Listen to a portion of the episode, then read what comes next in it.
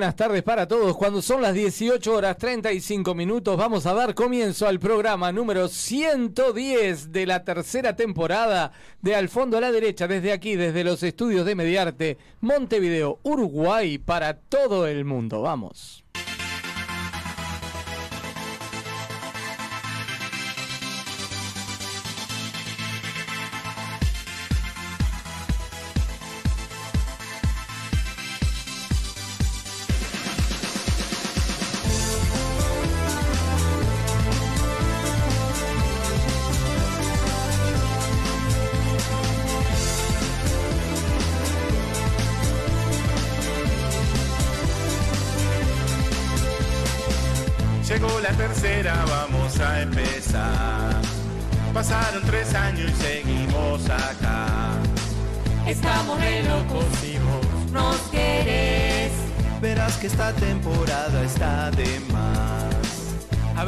YouTube, entra a TuneIn, Mediarte es tan genial.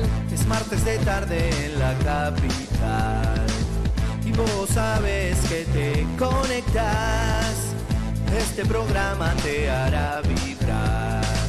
Y está muy bien así, vos no necesitas, ya es la hora de empezar. Sabemos que vos estás con nosotros y ya sos parte. Al fondo, a la derecha, arrancó en mediarte. Quique, con Dante, con Maco y Paula, la tarde espera. Con el doctor David. Sabemos que vos estás con nosotros y ya sos parte. Al fondo, a la derecha, arrancó en mediarte. Noticias curiosas, la comenta y todos la esperan. De sexo hablamos con el doctor David.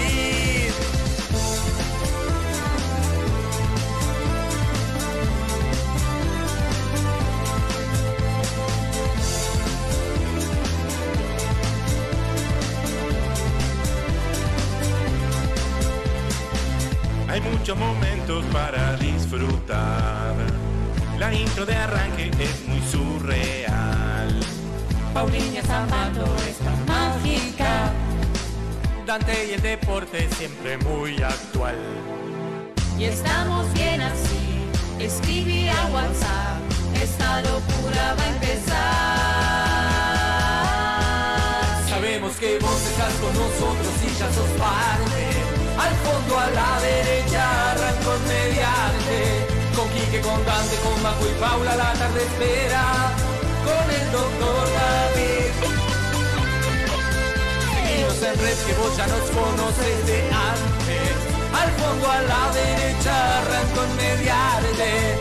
Vamos a tercera de esta manera, todos la esperan. Como nos gusta hacer radio así. Tarde mágica en Montevideo mediarte. Como nos gusta hacer radio así. Seguimos en red que vos ya nos conoces de antes. Al fondo a la derecha arrancó en mediarte. Vamos a tercera de esta manera, todos la esperan. Como nos gusta hacer radio así.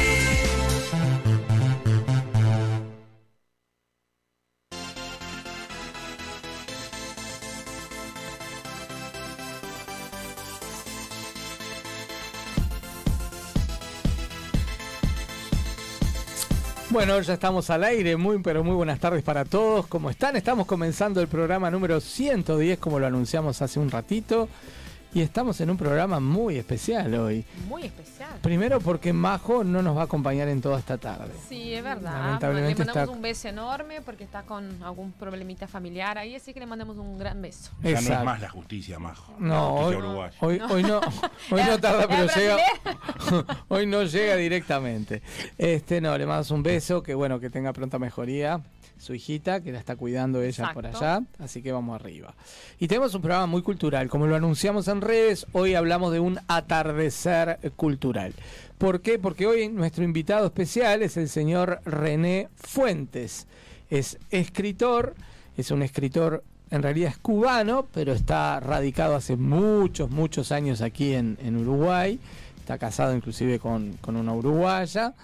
Y tiene una trayectoria muy importante a nivel no solo como escritor, sino también como profesor. Es, es profesor en la Universidad de Horto Uruguay en Comunicaciones. Bueno. Eh, es profesor justamente de, de- de- de escritura, de redacción, es corrector también. O sea, vamos a charlar con él de, muchísimos temas, empezando desde sus orígenes hasta cómo llega a Uruguay, ¿no? que es una historia muy interesante, bueno, y todo lo que le sucede aquí. Y además que ha publicado y ha editado una cantidad de libros. Mira qué bien. Y bueno, y recientemente ha sido galardonado, lo pusimos por ahí en, en las redes, ¿no? Eh, ha sido galardonado con, con un premio muy, muy importante en España. Y bueno, de todo eso vamos a estar hablando este, cuando esté por acá, que aparentemente va a andar por ahí por las 19 horas más o menos conversando con nosotros. Sí, me, me siento, con todo eso del invitado, me siento un poco ide- identificada, porque A como que ver. también hago muchos años que estoy acá, en un- un- no- no- una nueva cultura, ¿no? Ujú. Y trabajo también con la educación, trabajo con la lengua, no española, no en español, pero en portugués.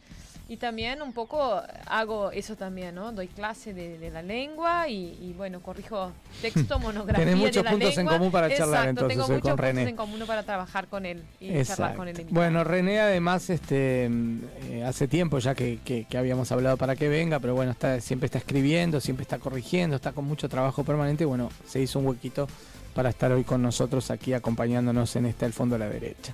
El premio que recibió exactamente se llama Premio Blasco Ibáñez, es un premio que está vinculado a la Real Academia Española y la verdad que este, es un, todo un honor, ¿no? Que, que haya recibido ese premio. Bueno, de todo eso va a hablar con nosotros hoy en la entrevista central. Por otro lado, el que está aquí a mi izquierda, el señor Dante García, va a tener mucho para charlar sobre deporte, ¿verdad, Dante? Porque por lo que vimos fue un fin de semana muy movido, se terminó el campeonato, hay campeón. Sí, así es, afirmativo, afirmativo. Este, así que Eh, Club Nacional de Fútbol, que se corona campeón del Campeonato Uruguayo 2022. Y bueno, por supuesto que las más sinceras felicitaciones para todos los tricolores, ¿no? Plantel, cuerpo técnico, eh, personal de la institución, la parcialidad, por supuesto, ¿verdad, Paulina? ¿Hacía cuánto ellos. que no, no, no era campeón eh, nacional de... Y no, no, no recuerdo exactamente, pero no hacía mucho, ¿no, Henry? ¿Qué no, no. Dos años, capaz. Sí, Ah, más o menos. Antes sí. de pandemia. El cuando que la tiene más normal. exacta es nuestro operador Sí, Joaquín, que le vamos a dar la bienvenida al programa de hoy. ¿Cómo le va, Joaquín? Ya ¿Cómo anda? preguntamos. Hoy tengo muchos invitados acá en el fondo. Ah, Sí, ya veo, veo, ahí ya veo que está la- como- hoy la pecera está más que llena, ¿eh? Hay muchos figurita del peces, muchos peces y muchas anguilas parece que hay también por ahí. Escúcheme, eh, dígame una Creo cosa, no, Joaquín. no. Creo que ellos no identificaron el chiste. Le estamos tratando de, ¿Y de yo? preguntar algo. ¿Usted recuerda usted que es el hincha? Aparte lo tenemos que felicitar porque ganó Por su supuesto, cuadro, ¿no? por supuesto. Felicitamos a Joaquín. L- Lamentablemente no pude ver el partido, pero Bueno, Ah, bueno, pero está. está, Ah, pero- una cosa no quita la otra. Ah, acá bueno. tenemos gente que lo vio. Ah, bien, bien. Hicimos una pregunta, Joaquín. ¿A cuánto tiempo ¿Cuánto hace que Nacional ganó próximo a este? Pa, no sé. No sabe. No, o sea, eh, la pregunta que te hacen es, sin ser este Sin campeonato, ser este campeonato. ¿cuál es el anterior que había ganado? Campeonato uruguayo hablamos. ¿Hacía mucho? No, el No, año me pasado parece que no. ¿no? ¿Eh? El año pasado ganó Peñarol. El otro nacional, ¿no? El otro el otro nacional. Ahí Bien. va. Según me comentan Sí, acá. sí. yo no Uno y uno, uno y uno. Uno y uno, uno y uno. No, Ahí va. no había sido tan, tan distante la cosa. ¿Qué dice la hinchada ahí atrás? A ver qué No, dice la le hinchada. ganó. Rentistas ¿Cómo? Nacional. ¿Cómo? Le ganó a Rentistas Le Nacional. ganó a Rentista Nacional. Muy bien, Joaquín, gracias. Muy bien, muy bien. Muchas gracias por el aporte, nuestro Impecable, querido operador, como siempre. Bueno, ¿y qué Así tenemos sí, sí, hoy? sí, por supuesto que ¿Qué, está. qué tenemos este, hoy además del campeonato? La- eh, ¿Cómo viene la mano con el mundial? ¿Qué novedades Sí, tenemos? también hablamos algo de eso, este, también hablamos del Flamengo, campeón, Bueno. Sí. un poco, pero no, no me, no me spoilé la No, no le spoileo porque No, justamente no. tengo algo para decirle, que no sé si usted sabe. A ver, Usted va a abrir ahora el programa con no su lo columna. sabía, me entero recién. Ah. Usted es el primero que, que inaugura el programa de hoy, el 1 Decimos las 1 redes Me y estoy el enterando, abre, me y estoy entra en enterando. calor. Más o menos que decimos las redes y ya vamos a entrar en Ah, calor, ok, ¿eh? ok. Ahora, Paulinha, ¿usted va a traer algo lindo hoy en Papo Chiterza? Sí, voy a traer, mira, muchas series y una serie vinculada a justamente, eh, viste que estamos entrando en el noviembre azul, que es el mes del, del cuidado masculino. Voy a traer algunas series que hablan un poco de eso también. Bueno, aclaremos lo que es el cuidado masculino, porque no es, no es eh, porque eh, se cuida No, el cutis, ni O- mucho menos. No, no, no. El octubre rosado es el, cuidado femenino del cáncer ¿no? de, de- Sí, de la mujer. Y el, y el noviembre es el azul del hombre, el cuidado del cáncer del hombre. Así que para, le- para recordar en realidad que todos los hombres, así como todas las personas y todas las mujeres, te- tienen que hacerse el examen y cuidarse periódicamente, ¿no? Exactamente. Eh, por eso que viene también ese noviembre azul. Para evitar que Para se evitar produzca que el se- cáncer de próstata, Exacto, etc. porque viste Sí, que, que el hombre como generalmente no va, no es de ir al médico como la mujer Ujú. periódicamente y ese mes eh, se acuerda, ¿no? Igual los hábitos han cambiado un poco, ¿eh? Sí, ya igual uno ve bastante eh, gente hice una, una búsqueda sobre eso y más de 70% de los hombres acostumbran a ir, pero ese 30% de la población que no va, eh, que podría ir y también eh, tener su, su salud eh, cuidada, a veces se mueren por ese descuido, No que es un montón, 30% de la población masculina que no se cuida periódicamente, sea por eh, problemas económicos o sea culturalmente que no eh, llevan a ir al médico, ¿no? Entonces es mucho, todavía es mucho. Pensamos que 95% de las mujeres sí se cuidan Ujú. y 70% de los hombres. Entonces falta todavía Falta darle un una cambio cultural, exacto. Bueno, de las elecciones de Brasil nos va a decir De las algo? elecciones de Brasil, eh, sí, ganó Lula. Muy poquita que- diferencia, pero en realidad sí lo lleva a lo que es la Claro, población en fueron Brasil. más de 10 millones de brasileños que votaron a Ujú. más. Eh, los estados de que algún algún estado de Brasil, por ejemplo el nordeste, que antiguamente sería Bolsonaro, eh, fue fue como de una, una virada. Muchos apoyadores de Lula, como de los demás partidos, que fue los que los otros candidatos presidenciales que se pusieron a un lado, lo apoyaron a Lula en esa, en esa campaña, en la última.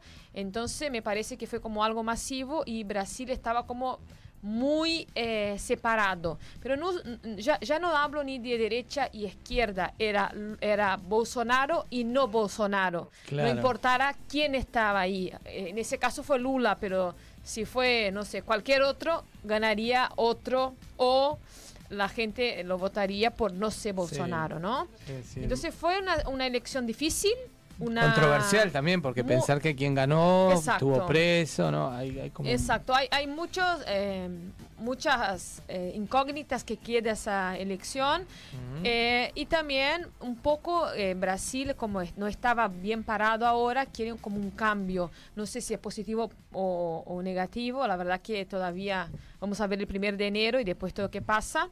Sí, señor. Y eh, eh, fue bastante caótico. Ahora Brasil está, por ejemplo, con los paros de camioneros, que lo que en Brasil para un camionero es, significa el transporte parar las rodovías y no pasar nada y eso acaba generando un, un trastorno imagínate que Brasil es gigante parando una una ruta de esas los camioneros no pueden llevar sea la carga que sea carne lácteos o, O ropa sea que o- generó un caos. Y está generando un caos dentro. Todavía están con ese, ese proceso. Y ayer de noche fue dada una orden que tenían que levantar sí o sí los camioneros de la ruta, si no podrían eh, ser presos por desacato a autoridad, que se llama. Porque como es, son un servicio esencial para la, la comunidad, estaba, entonces, hasta ayer de noche que tengo, miro siempre la, la, Sí. las cosas de Brasil, estaban en ese tema. Pero sí, fue una, una, una lucha y una elección poco común, ¿no? De, de dos candidatos Controversiales ambos, Exacto. ¿no? Porque vamos a decir Sí. la verdad, los dos tienen sus cosas bastante Sí, negativas. Exacto. Y Yo tengo una Lula, cifra. y Lula es el, el candidato, perdón que te interrumpa, Tranquilo. más votado de las elecciones, en las últimas elecciones, y ya va para su eh, tercero mandato o cuarto, no me, ahora no. Tercero. Tercero mandato. Eh, Mirá. y bueno, Yo tengo Veremos. una cifra, Paulina, que Sí. quisiera que usted la confirme o la desmienta, que es 163 millones estaban habilitados para votar. exacto. eh, en ¿Confirma o total, ¿no? No, es, es- es verdad. 163 confirmo. Eh, no solo en Brasil, porque también eh, se vota en los consulados, en otros lugares del mundo. Solo para presidente se puede votar el con- voto consular, se llama. Para los demás, gobernador, todo eso, no se puede votar voto consular. Entonces, eh, 163 millones era en total. Dentro de Brasil eh, fue aproximadamente 115 millones, los demás eh, fuera de Brasil. Henry, ¿usted está eh, escuchando esos números? No, es una locura. Es una Una locura, ¿no? Sí. ¿Usted se imagina eso? Sí. Que- Son números que... que- No se olviden que son 215 aproximadamente millones de brasileños y... eh, Repítalo otra vez, por favor, ese número. 215 millones de brasileños, ¿no? Tremendo, Henry. Que son reconocidos. Después hay una parte de Brasil que no, no tenemos conocimiento porque no es común que a veces se cadastren y, ah, y tiene un- una vez yo comenté acá incluso que Ronaldo el, el- el jugador de fútbol en, en su época de la Copa en 94 hizo una campaña para que la gente fuera a registrar a su hijo para Mm. decir yo existo para llevar a la escuela Claro, porque hay mucha gente indocumentada. en Exacto, Brasil, Más hay- allá de todos esos números eh, Exacto. abrumadores. Sería ¿no? más abrumador todavía. Piense que sí. son más o menos 7 a 8 millones de brasileños que no están con documento y no existen, no Claro. pueden a- a acceder a, a educación, a salud, a todo eso. Entonces hay una gran parte de la población también ahí, ¿no? Impresionante. Bueno, muy bien. Hizo casi un papo ahora, ¿eh, Pauliña? Sí. Ya Sí, la verdad. Prácticamente hizo un papo Paulina, chisteaza. gracias, Gracias, ¿eh? por Nos el papo Giorgi. Te voy a Denissimo acá, Martes 8, hablando martes 8.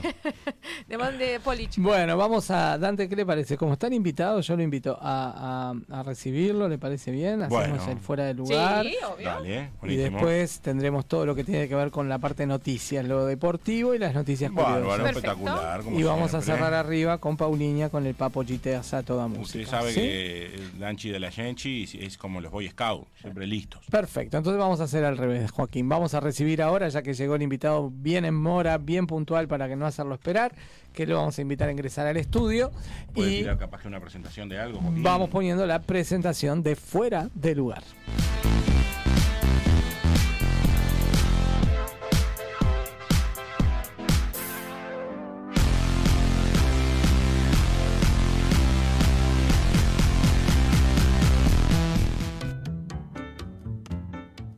De poner fuera de lugar a nuestro invitado. La entrevista comienza ahora.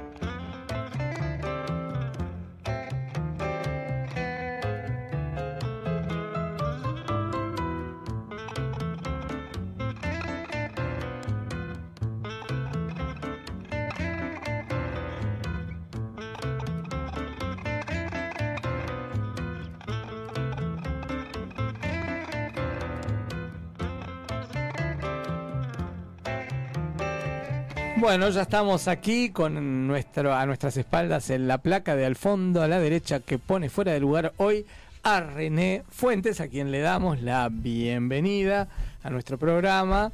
Y tenemos una sorpresa para él porque mientras vamos a hacer la intro de, de toda la del currículum, que realmente es extensísimo, pero por suerte me lo mandó bastante sintetizado como para poder presentarlo. Menos mal. Este, vamos a escuchar una sorpresa para él porque va a sonar de no fondo, sí, un cantautor cubano que a él le gusta mucho que se llama Polo. Oh, Viste como gracias. nosotros sabemos todo acá, ¿eh? Porque todo se sabe. Exacto.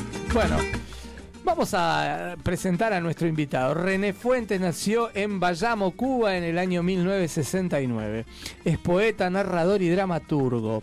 En su país de origen obtuvo varios reconocimientos literarios. Entre otros, en 1994 ganó dos premios Abril por Los Gallinazos, que es poesía, y La Bufanda, que es una pieza de teatro. Ambos libros fueron publicados en el año 1995. Los Gallinazos, además, en el año 95 ganó el premio Pinos Nuevos otorgado por el Instituto Cubano del Libro.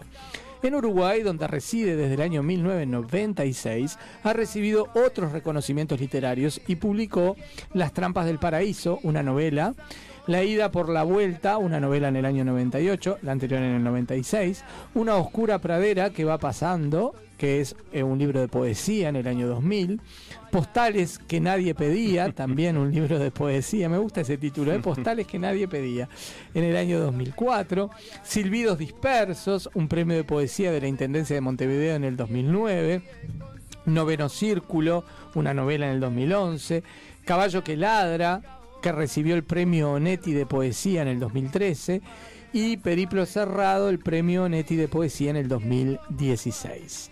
René Fuentes también ha colaborado como periodista cultural en publicaciones uruguayas y extranjeras. En el año 2002, la Facultad de Comunicación y Diseño de la Universidad Horto Uruguay le otorga el premio a la excelencia docente. En el año 2006 fue uno de los poetas iberoamericanos invitados a las segundas lecturas de primavera organizadas por el Ministerio de Cultura Argentina y por el gobierno de la ciudad de Buenos Aires. Su obra de teatro Un gaucho, dos gauchos, 33 gauchos fue finalista del Premio de Teatro Breve en España en el año también 2009. En 2016 obtuvo varios reconocimientos literarios, entre otros el Premio Internacional de Poesía Blas de Otero Villa de Bilbao en castellano por Guitarra del Mesón, una publicación del año 2017, y el Premio Nacional de Literatura en Uruguay por el poemario Caballo que ladra en julio del 2017, que ganó el sexto Premio Internacional de Novela Fundación Monte León en España por el libro La mano que el perro llevaba en la boca 2017. En diciembre de ese año ganó el Premio Iberoamericano de Poesía Marosa di Giorgio por el libro Hidalgos. En 2019 fue uno de los poetas latinoamericanos invitados en el vigésimo tercer Festival Internacional de la Poesía de Cartagena de Indias, Colombia. En el 2020 recibió la beca de formación de estímulo a la formación y creación artística que otorga el Ministerio de Educación y Cultura de Uruguay. En diciembre del año 2021 publica dos libros, se ve que la pandemia lo ayudó a producir. Los mares que me nombran, poesía reunida en el año 1985, perdón, de 1995 al 2020, y Alemania y piezas para reparar un trino, teatro reunido en Estados Unidos. En enero del 2020 ganó en España el segundo premio de poesía Jaime Gil de Videm, Viedma. Y Alba. Recientemente la editorial estadounidense Primigenios reeditó su primera novela, Las trampas del paraíso. Para este sello editorial, René Fuentes dirige la colección de poesía hispanoamericana que se llama Otras Arenas. Además, la trilogía de novelas Cervantina ganó el premio Ciutat de Valencia de narrativa en castellano Vicente Blasco Ibáñez este año 2022 y será publicada próximamente por la editorial española Pretextos. En el cierre de este 2022, la parte líquida del mundo es finalista del premio eh, del tercer premio internacional de poesía Juan Ramón Jiménez de Coral Gables en Estados Unidos. Así que en este momento en este programa estamos recibiendo a una persona sumamente premiada, eh, exitosísima, a quien mm, recibimos con un fuerte honor, ¿no? No fue menor por, Por eso lo, lo que hemos este, publicado en redes. Bienvenido. ¿eh? bienvenido René después de toda esta Bueno, muchas presentación. gracias. Muchas gracias Quedamos muertos. por la invitación. Eh, nos dejaste a todos como dicen los franceses. Bueno, vamos a ir conversando contigo, René, sobre mm, distintos temas. El primero de todos, ¿cómo llegás a Uruguay? Porque, bueno, naciste en Cuba, pero queremos saber cómo fue todo ese proceso que, que te hizo llegar a este país. Bueno, esta pregunta es como el camino sin fin. Eh, es, y es necesaria porque es de donde siempre uno parte, ¿no? Sí. Juaco, capaz que está un poquito fuerte la base, si podés bajar Eh, un poquito. entonces, A ver, yo vine a Cuba, eh, a Uruguay por primera vez en 1995. Regresé ocho meses después y, y volví unos meses después. Vine al Uruguay, bueno, presenté mis dos primeros libros, los primeros que había publicado en Cuba. Acá eh, fui jurado de concursos literarios sobre José Martí y sobre otros temas eh, literarios todos, o de cultura cubana también. Eh, corregí un libro y empecé a escribir y terminé, no, empecé no, terminé de escribir mi primera novela, esa, Las Trampas del Paraíso, que ahora se reeditó. Ujú. Y bueno, fue mi primera visita al Uruguay. Antes de irme esa vez, eh, el editorial Fin de Siglo, que era donde se fue a publicar el otro libro que yo había corregido, eh, me preguntó si tenía algo de narrativa para publicar, porque poesía y teatro ellos no publicaban y era lo que yo había escrito antes. Y, me, y les mostré el, el manuscrito de la novela que recién terminaba. Bueno, les gustó, volví al Uruguay, la publiqué y ahí todo explotó. Todo fluyó, digamos. Fluyó con fuerza. di- ¿Qué le parió? Mm, sí. Y decidiste radicarte en el Uruguay. Bueno, no, la, es, es por eso, más que fluir, dije explotar, ¿no? Porque la novela fue realmente una sacudida enorme.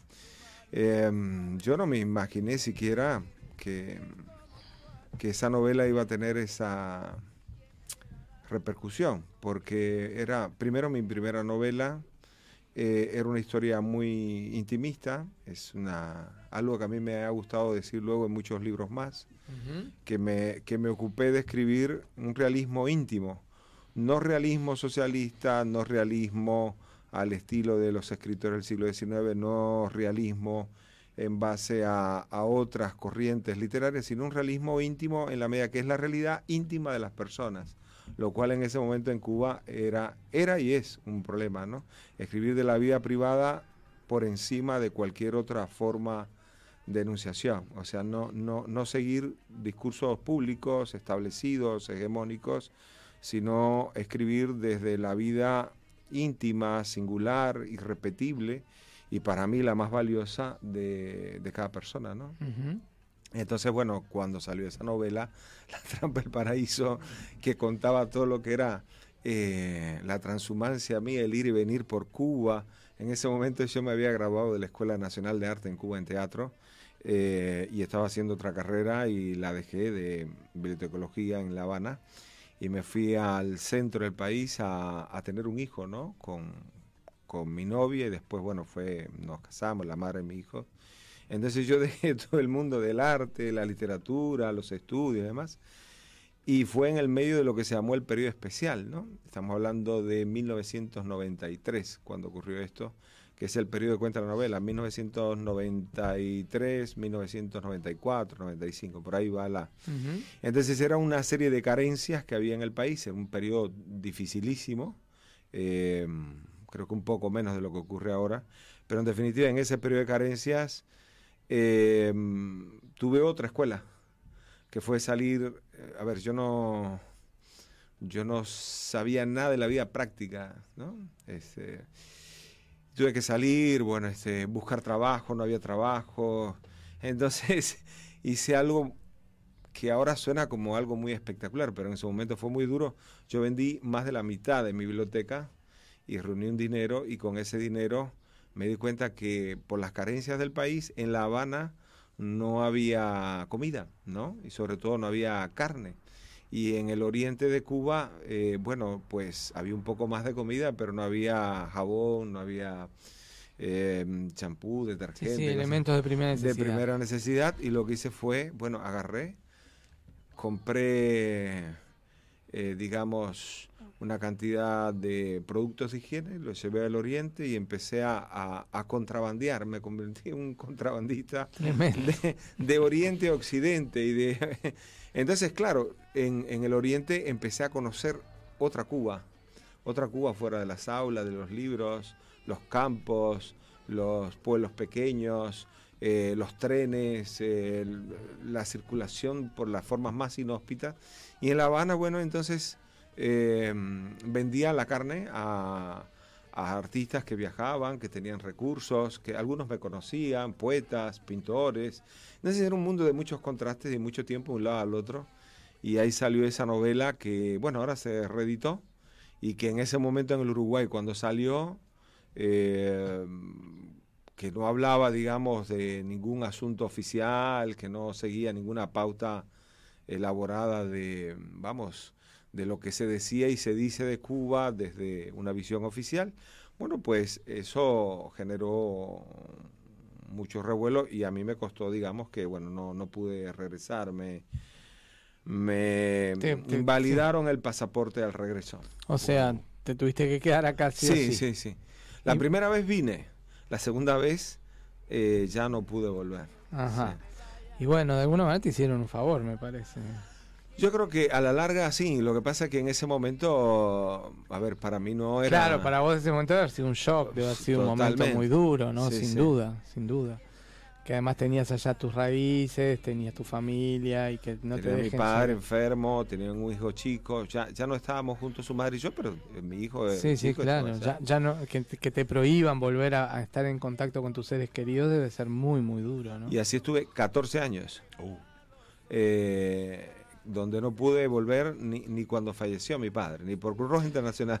Tenés una historia muy paralela a un artista plástico chino, que le sucedió lo mismo en China, ¿no? El famoso artista Ai Weiwei. Mm. que por querer mostrar la, re- la realidad de China en sus obras de arte fue censurado, le sacaron el pasaporte, no lo dejaban y él lo terminaron echando de China. Tuvo suerte que no lo mataran, pero este, y tremendo. nunca más pudo volver.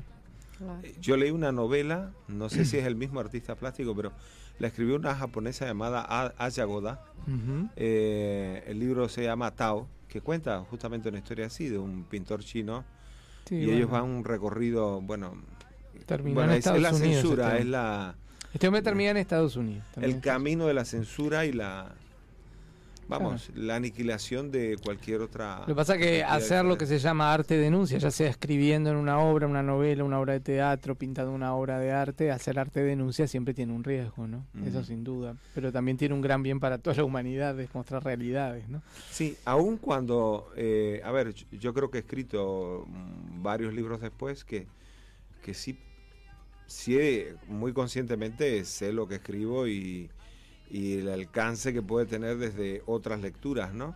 Pero esa novela realmente, mm, no sé si por, por mi juventud en ese momento o por qué, pero la escribí muy naturalmente. Claro, claro. Incluso tiene un sentido del humor muy particular porque es, es reírse de todas las situaciones eh, de- difíciles, Duras. duras. Hace menos de dos meses la, la estuve presentando en Barcelona y yo invité a amigos míos y otras personas que, que, que en su momento fueron personajes de la novela. Está mencionado nombre y apellido. Todos los personajes de esa novela son personas reales. Claro, vivos o muertos reales. Está buenísimo. Y, y curiosamente en la lectura, eh, en Barcelona, ha pasado en otros lugares también, eh, bueno, lo que hacemos es, re- la gente se ríe mucho. Y voy a Mm. decir, bueno, ¿de qué te ríes? Porque es terrible lo que pasa.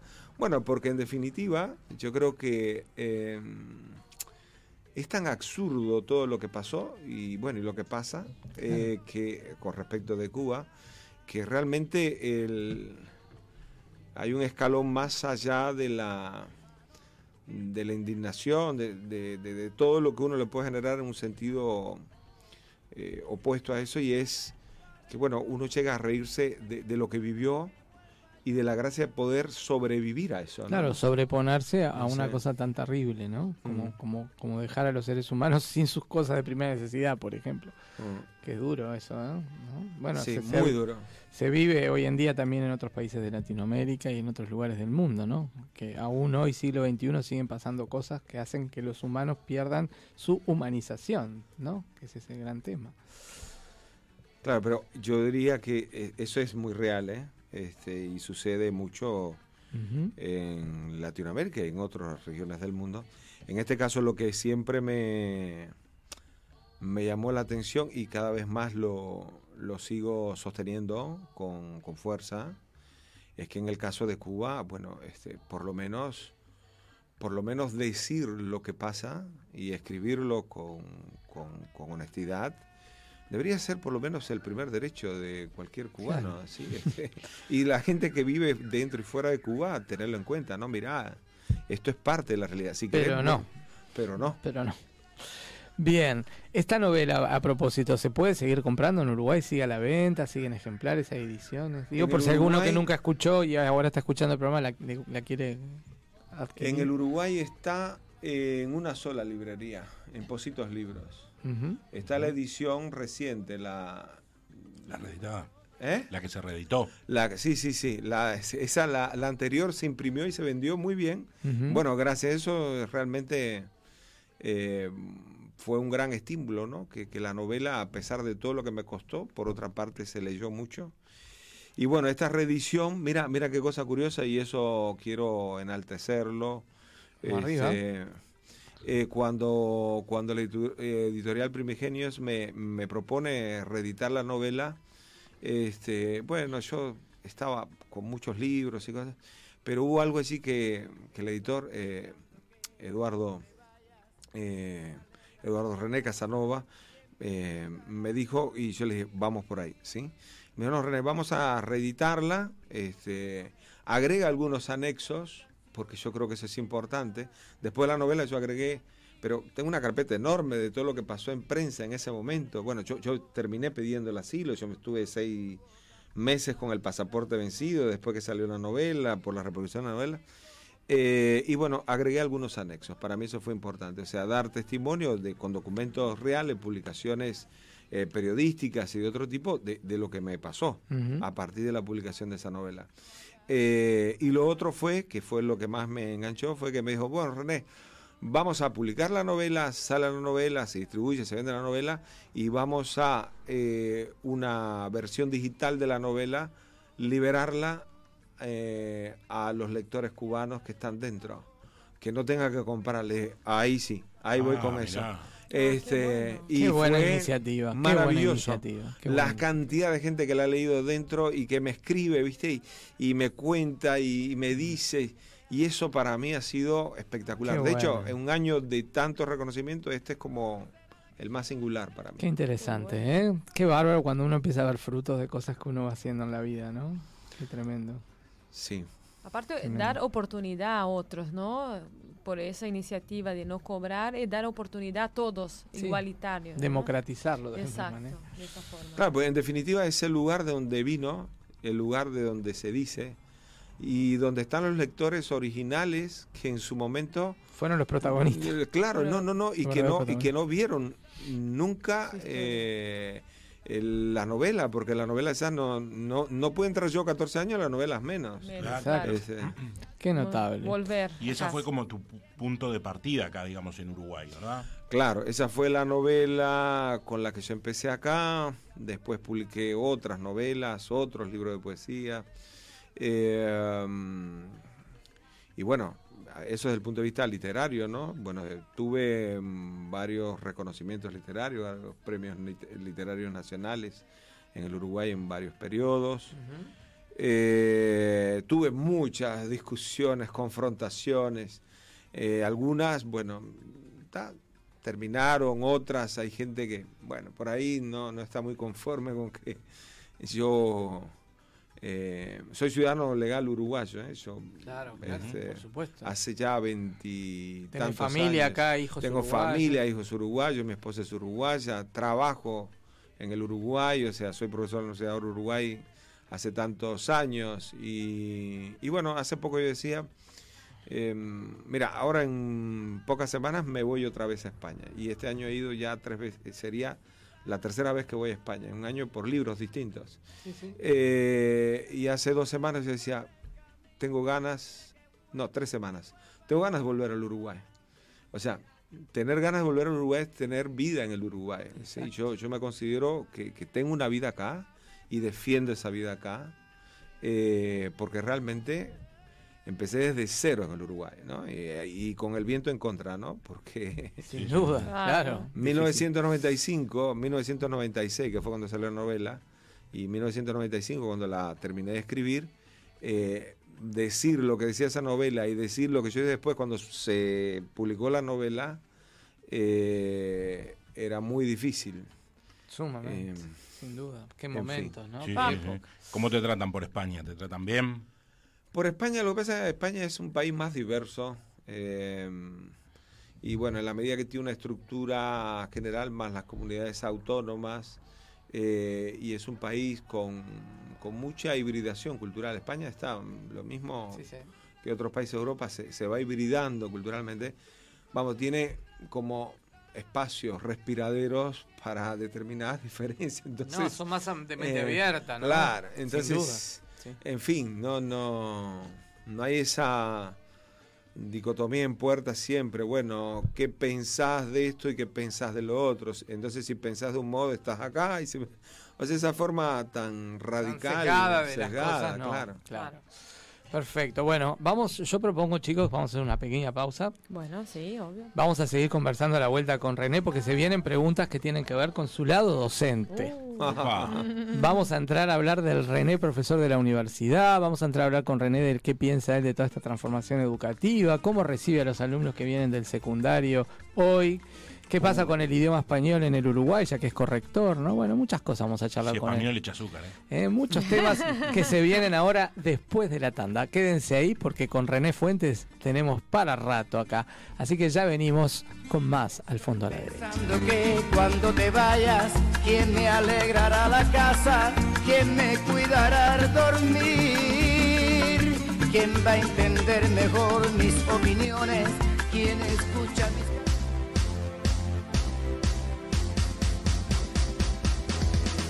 Queremos contarte que tenemos varios oficiantes. Viene la tanda, volvemos en un instante.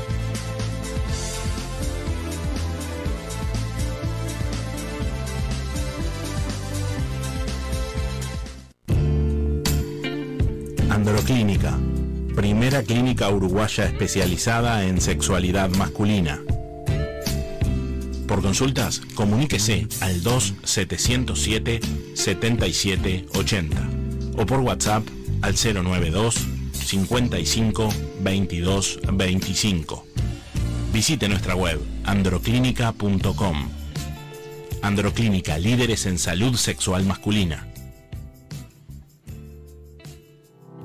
Tengo que hacer un regalo y quiero algo original. ¿Y si regalás una canción? ¿Una canción? Ingresá en regalatucanción.uy y encontrá el regalo perfecto para sorprender y emocionar.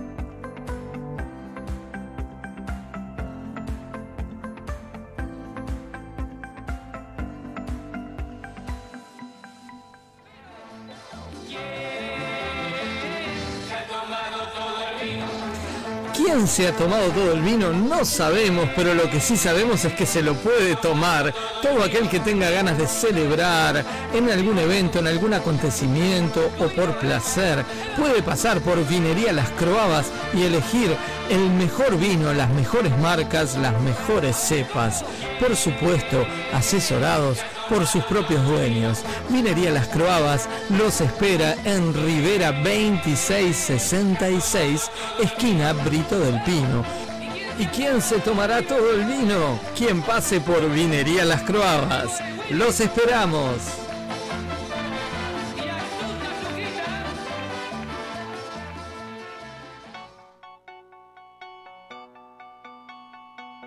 Centro Estético CIDI. Drenaje linfático manual, facial y corporal. Masaje con piedras calientes, descontracturantes, masaje relax o sedativo. Aromaterapia. Reflexología. Estética corporal. Ultrasonido. Te invitamos a conocernos y descubrir un mundo de relax físico y mental. Agenda tu visita. Solano López 1742, esquina Marco Aurelio. O por el teléfono 099-715-074.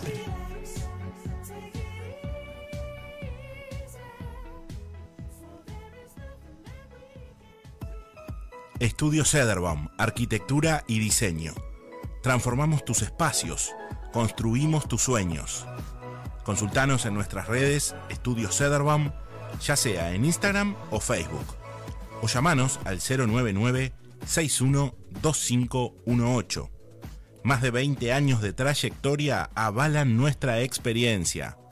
Estudio Cederbaum, Arquitectura y Diseño.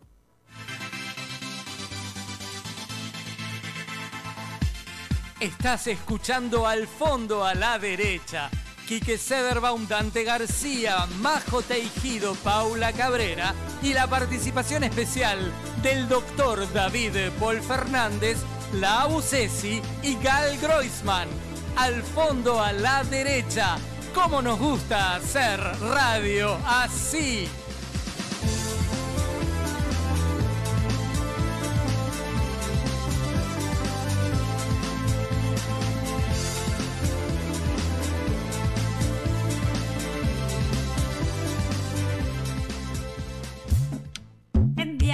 De lluvia o en días de sol. Media lunas calentitas. Con mis amigos, mi familia y yo. Medialunas Calentitas te espera en su tradicional local de 21 de septiembre 2982. O hace tu pedido al 2710-3487 y te llevan las medialunas calentitas directamente a tu casa. Porque comes una y querés más.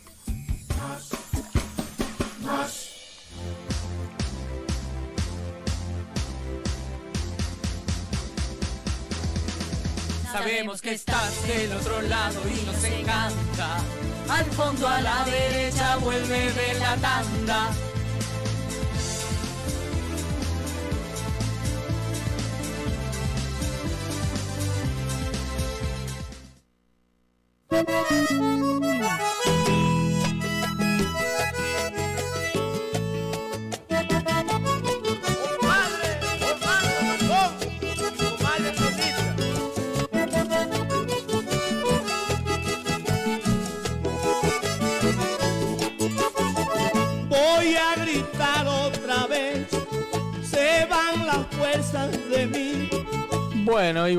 Tanda y estamos escuchando un cantautor colombiano llamado Diomedes que le encanta a nuestro invitado René. Y para homenajear a nuestros invitados siempre tratamos de poner la música que a ellos les gusta. Y en este caso elegimos a un cubano y a un colombiano. Tus cantantes favoritos según nos informaron. Tenemos informantes en la Sí, no, producción. te has informado bien. No, no sé si los favoritos, pero que los escucho ¿Viste? ¿Viste? mucho y he escrito de los dos mucho también. Increíble. Este, Bueno, en, Colombia, una de las de los elogios más grandes que he tenido en mi vida, que, que lo aprecio así, fue durante un festival de poesía en Colombia. Y, la gracia de este festival, que de hecho ahora va a ser del primero al 9 de diciembre, el Festival Internacional de Poesía de Cartagena de Indias. Bueno, hubo una lectura, una de las tantas lecturas que era fuera de la ciudad de Cartagena, y, y esta fue maravillosa, fue una, una biblioteca pública en un lugar muy remoto en las afueras de, de Cartagena de Indias. Y allí yo leí el poema, eh, se llama Ditirambo para Diomedes. Em, a ver, es, es un ditirambo al estilo clásico, em, con voz y coro, em, la forma teatral. Y yo dije, esto va a ser terrible. Eh, mira, fue maravilloso como la lectura aquella. Entonces, eh, vino un chico que había estado en otra actividad anterior eh, conmigo, yo estaba, digamos, instruyendo allí sobre poesía y teatro y demás, y me presentó el papá. Entonces el, el papá me echó el bra- el- la mano en el, en- en el hombro y me dice, ¿y cuántos años llevas viviendo en Colombia? Y digo, no, yo no vivo en Colombia. Dice, no, por lo que sabes de Diomedes. No, no, es simplemente porque lo he escuchado y leí mucho para poder escribir de Diomedes. Claro. Este, pero bueno, esa es una realidad. En Colombia, sobre todo en la, en la Colombia costeña, no en la andina, pero sobre todo en la costeña, Diomedes Díaz se escucha todos los días en cualquier lugar. Y te subes a un taxi y está Diomedes Díaz. Y te vas a, a un boliche, a un bar y está Diomedes Díaz. Entonces, Así bueno, que te entró por los poros, digamos, como se dice. Claro, escucharlo. el, el vallenato Sí. como uno de los ritmos colombianos que tiene ese valor cultural, cultural tan grande. Impresionante. Bueno, seguimos conversando con, con René Fuentes y habíamos dicho antes de la pausa que íbamos a conversar con él ya sobre su lado docente. Ingresás a la Universidad Orturué en qué año? Ingresé el 27 de marzo de 1998. Mirá, ya unos cuantos añitos sí. de la universidad. ¿eh?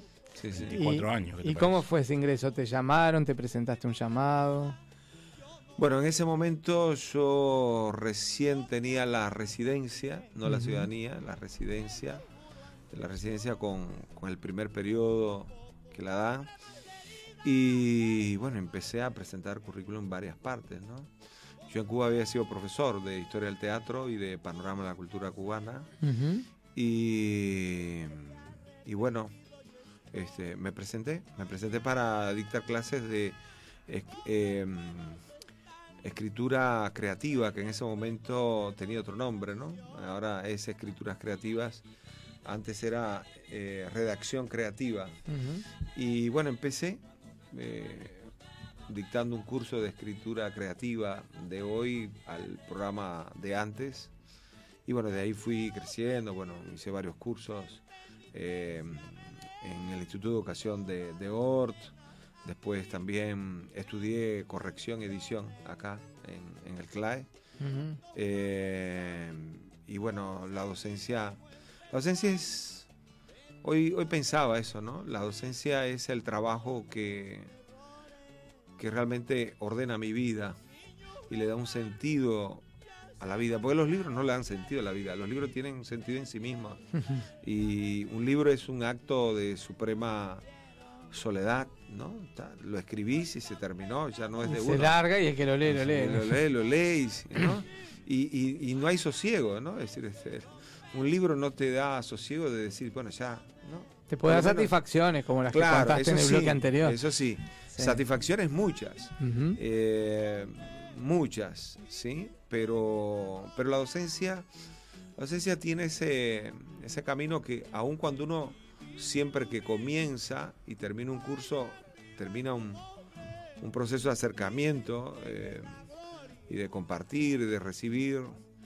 eh, de todos modos, la docencia es más ordenadora, es, es mucho más claro el resultado eh, y yo creo que es más gratificante siempre, aun cuando es muy sacrificada la docencia. Sin algo- duda, sabemos del tema. es, eh, eso estaba, estaba escuchando y cómo me, me vino a la cabeza. Es exactamente eso. El libro te da una gran satisfacción después que te- lo terminas.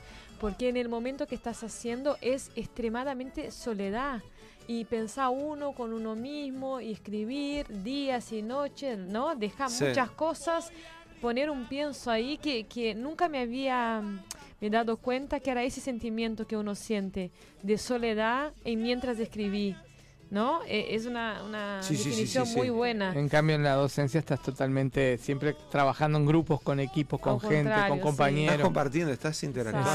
Exacto, No estás solo. No estar solo, La, exacto. la docencia es al revés, es lo opuesto. Exacto. Eh, escribir es soledad. Es que En para que se y genere La una- docencia no, es, está en las antípodas de la soledad. No, es que para que se genere una buena docencia tiene que haber una buena interacción Mm. entre el docente y el equipo, los alumnos, de todo. Entonces no, no existe la soledad en la docencia, Mm. no, no. No, Y eso es lo bueno, que no exista la soledad en la docencia. Exacto. Eso es lo maravilloso de compartir con alguien. ¿eh? Sin duda. Bueno, así que ingresaste a la Universidad Dort, te dedicaste a la escritura. ¿Y cómo, cómo sentís que vienen los alumnos de, la, de, las, de los preparatorios hacia carreras donde tienen que escribir? ¿Cómo viene el tema del idioma español, el manejo del, idioma nativo? ¿Sí? Bueno, yo creo que ahí, eh, en tantos años, ha habido un cambio sustancial, ¿sí? Y ese cambio que ha habido parte de lo siguiente. Las primeras generaciones, generalmente el público de, de la Facultad de Comunicación y Diseño, que es donde yo mayormente trabajo, en la Universidad de Uruguay, eh, venían estudiantes de diferentes edades. Esto ocurre, por ejemplo, si eh, lo tengo en las carreras técnicas, que, bueno, ahí muchos ya trabajan, otros tienen otras edades, otros intereses, pero básicamente la licenciatura y lo que yo veo a nivel general, eh, con, con, con varias generaciones que están ahí, o, o por lo menos dos, tres generaciones, eh, es que, en definitiva, el problema mayor es no solamente la escritura, la calidad de la escritura, sino el, el abandono, el desconocimiento del valor de la lectura qué leen y, y de qué modo leen. ¿sí? Claro. Y hay algo, un problema mayor, porque lo, lo, define así como problema, es qué sentido le dan a la escritura. O sea, si la escritura se le da mayormente un valor utilitario, o sea, entrego un trabajo escrito porque es lo que me piden, pero si no, no escribo eh, eh, de determinada forma, porque escribimos todo el tiempo, mensajes de texto en las redes sociales y demás. Escribir, digamos, para, para comunicar eh, con el lenguaje escrito, con el código escrito y con cierta calidad del código escrito. Entonces, eh, hay como un desprecio, como un abandono, como un desinterés sobre eso, ¿no? Entonces, el problema mayor para mí es ese. El problema mayor para mí que detecto ahora es, bueno, es importante dejar a un lado ese desinterés por la capacidad de expresión que tiene la lengua escrita. Si la lengua escrita no es una vía fundamental, principal, de las principales que tenemos para expresarnos, ¿sí? Eh, bueno, la lengua se reduce, la lengua se minimiza, la, la lengua empieza a tener un valor mayormente utilitario, eh, de servir a obligaciones. Y no, esa no es la gracia de la lengua. La lengua como, el, vamos, la lengua como sistema organizado, cínico, eh, de valor lingüístico, eh, en- en- no en su parte normativa, sino en su parte, digamos, acrónica, en su parte viva, que es el habla, sea en el código oral, el código escrito, necesita de prácticas comunicativas intensas, sostenidas, importantes, significativas, para que la lengua sea una forma de expresión genuina, verdadera, y, y uno tenga cambios fundamentales en la vida también con la lengua. Porque si no, la lengua es simplemente, bueno, una vía de, de Sin evaluación. duda. Eh, el valor comunicacional. Claro. Ese es el tema. A, a mí lo que me preocupa, y lo veo a día, yo también soy docente y trabajo, es la pérdida que hemos tenido en los últimos 20 años de riqueza de vocabulario. Bueno, ahí está. De falta de elementos para conformar frases que no sean redundantes, sacar modismos, este, ¿no? latiguillos, cosas que se, se metieron en el idioma y que en lugar de ayudar lo entorpecen. ¿no? Y el grado de elaboración de, de lo que se le da a la lengua. em, a ver, hay unas. Hay muchas posibilidades de, de- vamos, de desarrollar los procesos de adquisición lingüísticos, ¿sí? Procesos lingüísticos. Em, pero evidentemente, si, si en los procesos de formación educativa no hay, por ejemplo, el trabajo con géneros textuales, eh, modelos y géneros textuales, el uso de conectores, el comprender y aplicar estrategias retóricas de composición, que, que no es simplemente porque alguien se, se ocupe de asignarlo, sino porque necesitamos para comunicarnos al nivel de complejidad que tiene la, la humanidad. Eh, entonces, si yo no entiendo, mira, hace poco yo discutía en un curso, bueno, ¿por qué hay tanta confusión entre exponer y explicar? Si son cosas tan distintas, son acciones comunicativas diferentes. Entonces, cuando te das cuenta que todo el tiempo, por ejemplo, se trata de narrar y no se puede discernir o separar exposición de narración, explicación de argumentación, eh, bueno, ahí hay errores y problemas Conceptuales, ¿no? conceptuales y sobre todo de, de- de lo que puede aportar la comunicación, la expresión oral y escrita. Si una persona no distingue entre qué es exponer y argumentar, bueno, entonces si le pedís exponer, Que sea te está dando argumentos de su punto de vista, pero no, no es eso. No. O al revés, nada más terrible en estas circunstancias que, que- y, y- y aterra a muchos estudiantes. Diga, bueno, mira, este género es para que tú desarrolles tu punto de vista. Si te pido un ensayo, te, pi- te estoy pidiendo que tú elabores un punto de vista, que defiendas un punto de vista, que argumentes en base a ese Sí, punto de vista. que tomes criterio. puntos de vista diferentes y saques tus Claro, propias y, bueno, y, conclusiones. y elabores un, un proceso de argumentación.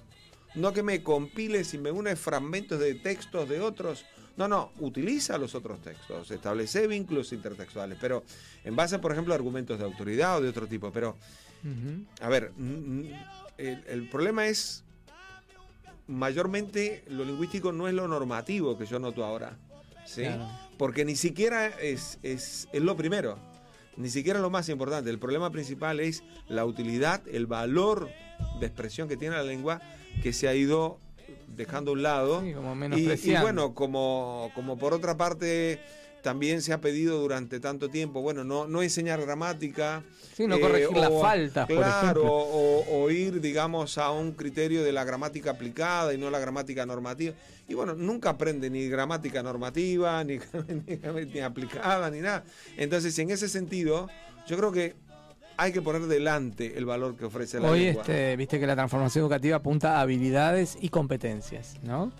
Claro, pero las habilidades y competencias eh, que, que parte de, bueno, también de, de una necesidad de formar en base a, a la aplicación de los aprendizajes. Exacto. Eh, y que, bueno, yo hace unos años, ya más de 10, eh, estuve también estudiando por ahí esos aspectos, digamos, para, para desarrollar otros criterios eh, pedagógicos que pedía la universidad, ¿no? Eso fue muy bueno. Realmente, bueno, sí, está bien desarrollar o formar en habilidades y Claro, competencias. pero hay que tener pero- los contenidos también. pero pues. los contenidos y la disposición de los contenidos y sobre todo eh, los habilidades, las habilidades y las competencias eh, tienen que estar centradas también en formas de aprendizaje significativos que sean accesibles y que sean formadores no solamente de lo que es aplicable después. Claro. Porque las competencias también, eh, la naturaleza de la competencia es poder aplicar la competencia, ¿no? Y las habilidades como, como bueno, Cuán bueno sos o no de- para poder desarrollar para poder cosa. desarrollar, ¿sí? Pero además de eso, hay un acervo de, de otros aprendizajes, ¿sí? Que yo creo que, bueno, eh, está un poco fuera de ahí y yo creo que hay que incrementarlos, no dejarlo a un lado, incrementarlos, porque, porque realmente, en definitiva, a ver, yo creo mucho en eso, yo creo mucho en las habilidades, en la competencia, yo lo digo en todos mis cursos, yo no pongo una evaluación eh, que no puedan consultar todo, que no sea para escribir con todo lo que yo escribo, por ejemplo. Yo no pongo una evaluación para memorizar nada, ni para No. que digan lo que yo creo de nada, eh, ni para que me No, para que reproduzcan lo que está en el programa, de para que haya construcción, ¿no? Bueno, y bueno, y transferencia de determinados aprendizajes en la aplicación de lo que hacen.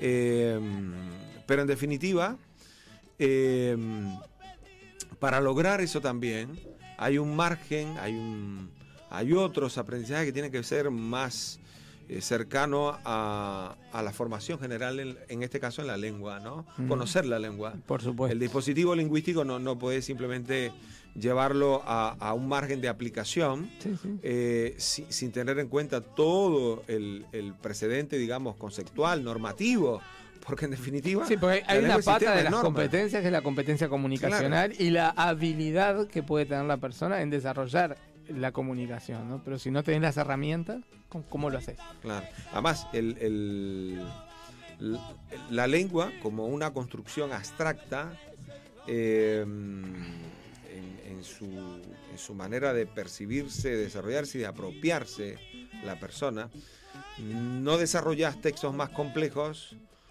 y no desarrollas estructuras sintácticas más complejas, no utilizás de manera mm, más orgánica las figuras retóricas, por ejemplo, eh, que ya de por sí, las figuras retóricas de Otropos, implica un nivel de abstracción de la lengua. En fin, todos los niveles de abstracción que habilita la lengua demandan también que sepas, eh, un- un que tengas un precedente de formación normativa, de conocimiento general de lo que es. Y para ser lengua. docente para todo este sistema, también tenés que tener una formación específica en el concepto, ¿no? Que no es tan fácil. Así mismo.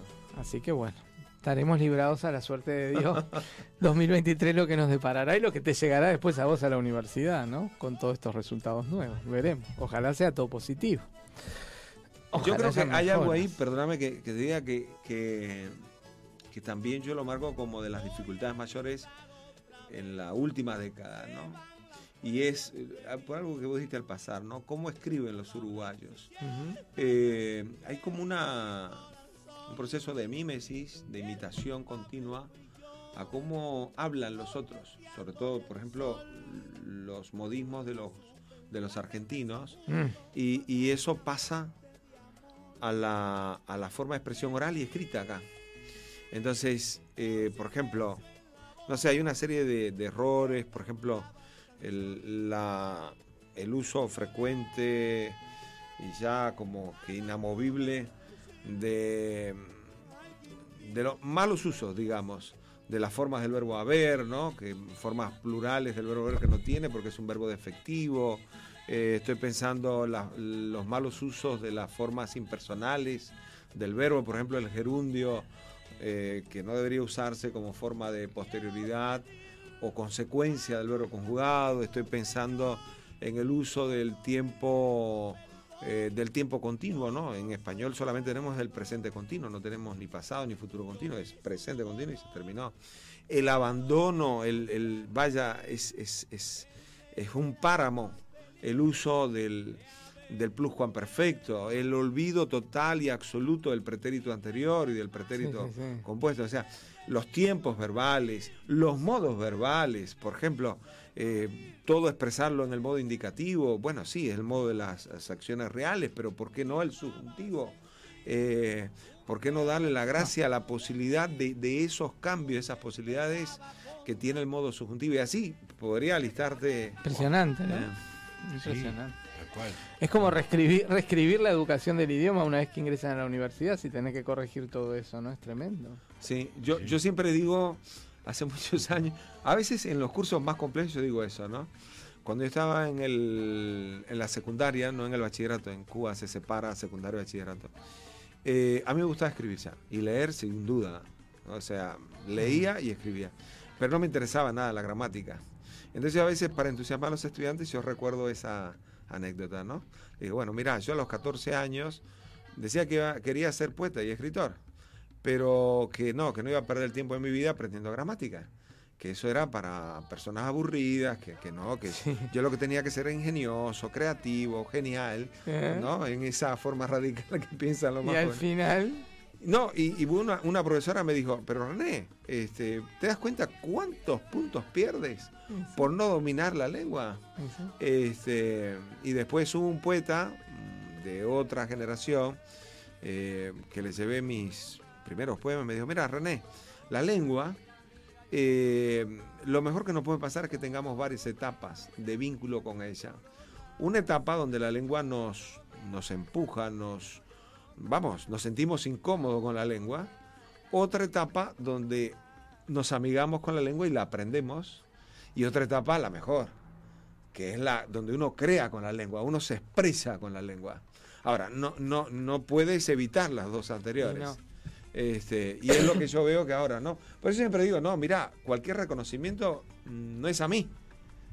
Eh, ¿No? Es, es- es a un libro. Pero un libro es un hecho lingüístico también. Sí. Complejo, porque tiene partes, páginas, a veces varios textos. Entonces, bueno, nada, no, no es el resultado, el efecto de un reconocimiento. Eh, es el proceso de lo que se escribió. de la madurez lingüística, del proceso lingüístico de lo que trabajé ahí.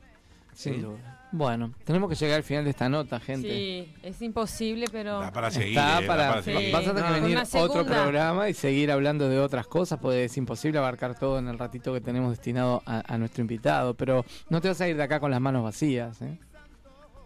Te vas a ir de acá con un regalo No. que te va a llegar ahora en un ratito a tu WhatsApp. Te vas a llevar un voucher donde vas a poder disfrutar de algo muy lindo, como por haber estado acá en el fondo a la derecha, con quien vos Oye, el quieras. nombre del programa es genial. ¿Ah, sí? Eso sí. El nombre me encantó. Ah. Bueno, ¿Pero no. ¿Qué, es, ¿Qué es ese voucher? Porque no sabe, René. Dígale, cuéntele. Estoy por decir, pero Ah. no me habló del nombre del Bueno, programa, bueno, para un poquito. Este, no, lo que te llevas de regalo por haber estado acá conversando con nosotros, gracias a la gentileza de uno de nuestros auspiciantes, es poder ir a disfrutar con quien quieras, cuando quieras, de un desayuno, una merienda en medialunas calentitas Uy, qué bien. En 21 de septiembre y Roque Graceras. Vas a ir con el voucher, se lo vas a mostrar ahí al amigo Aníbal, a la gente de caja y sin ningún problema te van a tratar de maravillas y vas a disfrutar de algo precioso que son esas medialunas que, bueno, comes una y ¿qué pasa, Dante? ¿Quieres más? Eh, obviamente, querés más. Muy bien, René, muchísimas gracias por haber estado con nosotros hoy en este atardecer cultural, que vaya si ha sido cultural, tenés mensajes, bueno, de oyentes que, que te saludan, oyentes fieles que tenemos nosotros, como Mariela, Mariela Dínez, que dice muy interesante lo que estás diciendo, un placer escucharlo, tal cual lo que ustedes dicen, la buena comunicación, qué importante la calidad de la expresión, dice Mariela. Bueno, sí. Y muchas gracias, ¿eh? Muchas gracias por invitarme y por. Por favor, y por el tenemos saludos de Andrés Coden que siempre nos escucha desde Panamá, que está saludando ahí con la manito. Así que bueno. René, lamentablemente el tiempo se acaba, eh, viste, estiraron en radio, en televisión, en todos los medios, y este, y tendríamos que seguir conversando contigo mucho más, así que esperamos poder agendar otra visita en algún momento. Será. ¿Sí? Cuando Muchas tengas un gracias. huequito, porque estás difícil con tu agenda vos. eh. Muchos viajes, muchos viajes. Bueno, Europa espera, felicitaciones, Europa que se espera. venga, que se venga ese premio en algún momento, esperemos que sí, ¿no? Esperemos, esperemos. Bueno, un abrazo bien grande. Eh, Mariela dice, tarde cultural, sí señor. Sí, bueno, y nos nosotros ya le ponemos la presentación a nuestro amigo Dante, entramos en Uh, calor que porque hay mucha mucho. tela para cortar en este deporte. Vamos.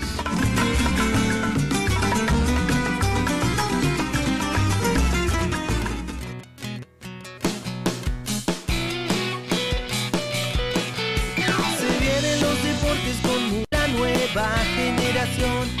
Espacio de debate con opiniones fuertes. Te lo presenta un grande que el periodismo siente. En al fondo a la derecha. Estante de la gente. Estante de la gente.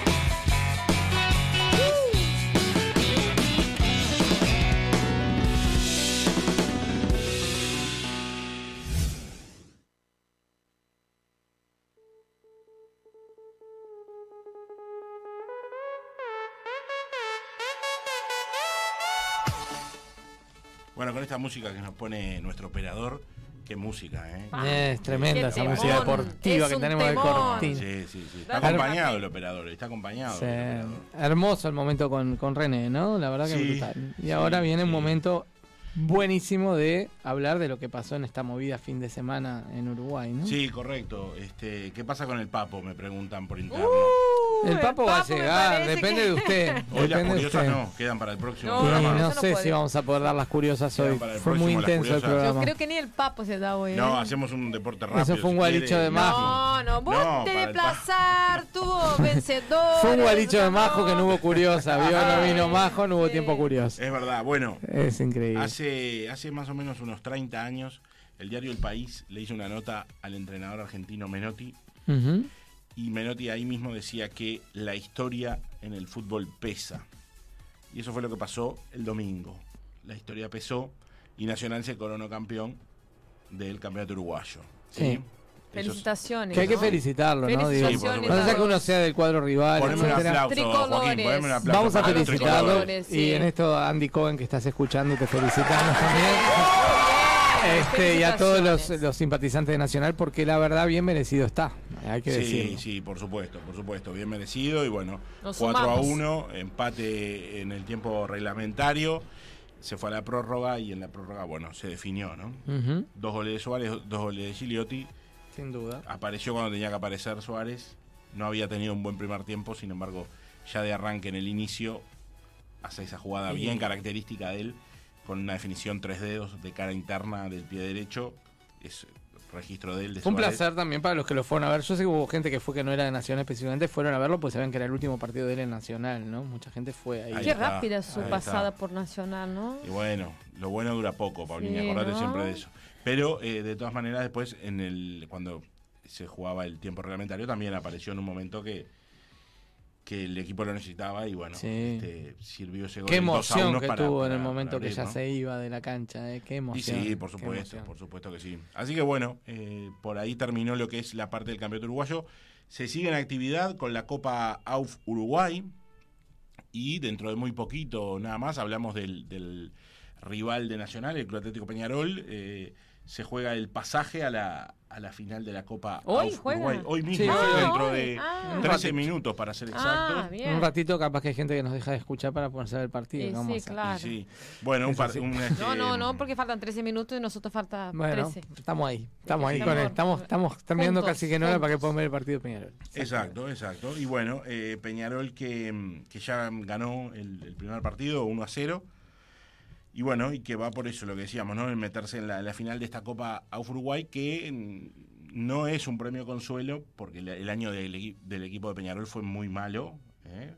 fue realmente malo, pero bueno, de esta manera, al ser la primera edición, tiene capaz que un, un cierto plus el poder ganarla, siempre y cuando se clasifique a la final, que puede ser factible, pero después la final hay que jugarla partido único y ganarla. Sí. Pero si es así y se da eso, este, claro, por lo menos para estar en la historia, ¿no? Bueno, cuando se disputó la primer final de la Copa de Uruguay, Marcar ahí un, la ganó Peñarol. un hecho que quede grabado en la historia Claro, del sí, para poder maquillar un poco, ¿no? También, Este, pero también. evidentemente, por más que se gane la Copa AUF Uruguay, digo, no, esto no va a quitar eh, todo lo que es la campaña de Peñarol, que no, no ha sido buena, No, sin lugar a mucha duda que gente se queja mucho del señor Ruglio, ¿no? Como gran responsable de todo esto, pero Y- bueno, Sí, sí, ahí es un tema, ¿no? es un tema para el debate, habrá que sí. debatir en algún momento esto. En algún momento. Bueno, Hernán Menose está confirmado que va por el lesionado Jonathan Rack, eso es lo que tiene que ver con el equipo Peñarol, que ya dijimos, ¿no? Dentro de poquito se juega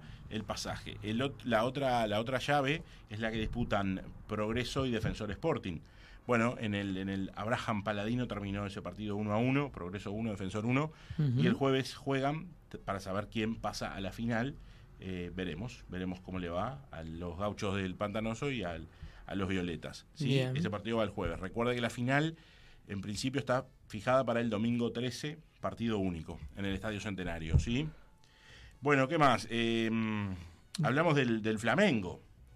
¿Pudo ver ese partido el sábado No, a, la, a la tarde? Sábado a la tarde, no fue lo vi, un, pero juego, ah, fue... un juego así de porque siempre cuando juegan los, los cuadros brasileños para mí es como un placer yo sé que eh, me estoy perjudicando No, eh, me estoy- sí. Bueno, el está haciendo el papo, si quiere. Sí, sí. Eh, es Va- un va placer mixando el papo, Coproducción. va Y- mixando el papo en el lanche de la Exacto, gente. y ve Gabigol en acción, hoy va a ter, siempre los brasileños gritan, hoy va a ter gol do Gabigol. Y él hizo por hacer y, y jugó como nunca. Sí, es verdad, el partido no fue bueno en sí, ¿verdad? No, no, eh, fue, Fue un- la típica final. Exacto, atrás, ¿no? fue una típica final, pero los que tenían que lucirse se lucieron. Todos Sí. jugando con mucho cuidado, en fin. Sí, Y eh, sí, por la, por- ahora están todos ahí por el mundial, ¿no? Para que no se. No ya se hubo algunos lesionados en el mundo para el Sí, mundial. eh, Sí. el- un Complicados. amigo de Seba que se llama Ronald. eh, ¿cómo? Araújo. Araújo, Araújo. Eh, se lesionó, pobre, y no sé si va a participar de Sí, la- sí, hay todo un tema con los Esto- jugadores que se es fueron tema, que se fueron lesionando en estas últimas semanas. Por supuesto que sí, ya, ya vamos a hablar de eso. Pero primero decirles que Flamengo ya se había coronado campeón eh, días pasados, más concretamente fue el miércoles, su cuarto título de la Copa de Brasil, cuando igualó 1 a 1 en el tiempo reglamentario y después venció por penales a Corinthians. 6 a 5 en el Estadio Maracaná de Río. Paulina seguramente ese partido lo, Para, lo- para. lo de- haya de- visto, ¿no? Le estoy pidiendo el himno de Flamengo a. a- a- Bien. A Joaquín. Claro, una vez Flamengo. Vamos lá, Y Joaquín. bueno, este partido que, que- que le dio el título a, a Flamengo eh, fue el primer título con la camiseta de, del Flamengo para el uruguayo Guillermo Varela. Y a su vez, el, el otro uruguayo que está en el, en el plantel de Flamengo, que es George Andarrascaeta, este, elegido mejor jugador de la Copa de Brasil. Arrascaeta, cuando los brasileños gritan eso. Sí, es verdad. Me siento vamos a tener a orgullosa de Uruguay. Ahí nos ¿no? pone, nos pone el operador. Mirá. Está dentro de la... Men. Arrascaeta está dentro de, Sí, de sí. la celeste, ¿no? Eu hei de ser é o meu maior prazer pelo brilhar Esta mujer hoy le está, le está boicoteando el espacio a Dante. ¿eh? Así nomás se lo digo. Es una, es una No está. Majo, pero está Paula, ¿eh? Pero- a todo esto, che, qué mal que está esto acá, me lo llevo siempre puesto. Este, este- Bueno, yo también este llevé puesto el coso. Pero usted no es de gremio, ahora que Sí, pienso. ¿Qué pero tanto flamenco, Igualmente flamenco? te, te doy, te cuento un secreto. para ahora que me estoy dando cuenta. Solo un secreto, me encanta el fútbol eh, brasileño y miro todos los partidos, Ah, bueno, sé ok. y, y- y disfruto. Ah, por eso, porque te da alegría, más que nada, te da la alegría brasileña ahí con todo. Entonces, miré por Gabigol, Perfecto. Arrascaeta y pelo hino do Flamengo. Sí, sí, Pensé que ya mira a los jugadores, me parece que. No, no, por toda sí. esa alegría. Y, y la familia brasileña se va, las mujeres con la camiseta de- del, partido, o sea, todo Es eso me parece una buena impronta. Es verdad. Mariela es se ríe, dice, jaja, hay fiesta con el deporte. ¿Quién dice? Mariela. Mariela, tem que quando a, quando a Marco não vem, Mariela. Sí, pero que no juegue Uruguay. No, que no, que no No, cuando no, no. Uruguay porque nos traemos jetas. El- Bueno, entrenaron, entrenaron 16 este, jugadores eh, reservados por el maestro Alonso hoy en el, en el complejo de Uruguay Celeste, ¿no? Este, son 16 jugadores reservados que ya se ponen a la orden de, Sí, señor. del cuerpo técnico para empezar a moverse, ¿no? Y que prontito se nos van de viaje, pero no van directo a Qatar, eso sabemos. ya, Sí, es verdad, es verdad. Este, bueno, el Puma Rodríguez, Felipe Carballo de Nacional y Federico Pereira de Liverpool se sumaron por primera vez a los, eh, re- digamos, al plantel, que en este caso son reservados, ¿no? Son muchos los reservados. Sabemos que la lista final es de 26. Yo tengo una duda sobre la lista final de, de los Sí. jugadores. A ver, dígame. Eh, porque en Brasil lo que pasa, que nos enteramos ese final de semana, es que los jugadores no saben que son, eh, con- em, ¿cómo se dice? Confirmados, ¿no? Que son llamados para, para, Seleccionados. para seleccionados hasta que salga la lista. ¿Acá también es así? No lo sé. Ah, no entiendo la pregunta, a ver otra vez. Claro, ella dice que, que los jugadores de Brasil, hasta que no publican la lista, no, no saben, que que, pertenecen. claro, entonces ahí veo, ah, mira, está Gabigol, entonces Gabigol es del, del plantel, pero él nos llaman antes, diga, ¿sabes qué? Te vamos a llamar, ¿no? No, no dicen eso. Entonces él se entera. No, no creo que acá sale. sea así. Me parece que debe haber Ah. previas conversaciones. Por No- no eso. sé, no sé, no sabría decirte, En Brasil Paulina. es así. Nos enteramos del sábado. Lo que sí pasó acá que fueron a entrenar, o están entrenando ya hace rato, y que convocaron a entrenar juveniles con ellos, que no quiere decir precisamente que esos juveniles van van, a ir, es simplemente para que también ya se vayan fogueando y está Claro. re bueno eso. Claro, está eso bueno, sí.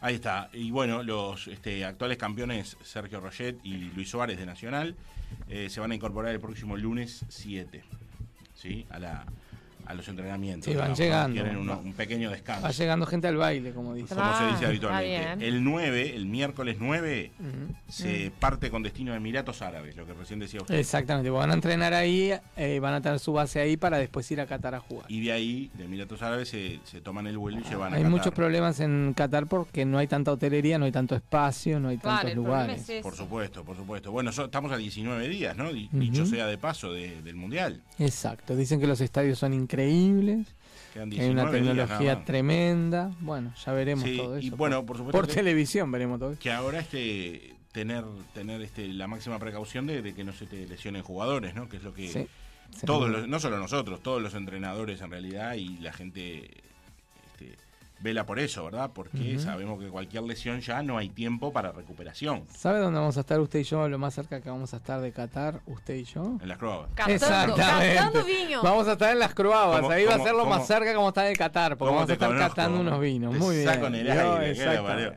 Bueno, este, Portugal, por ejemplo, que es rival nuestro en el grupo, eh, confirmó que no va a estar este Diogo Jota, por ejemplo, es baja, es baja por lesión.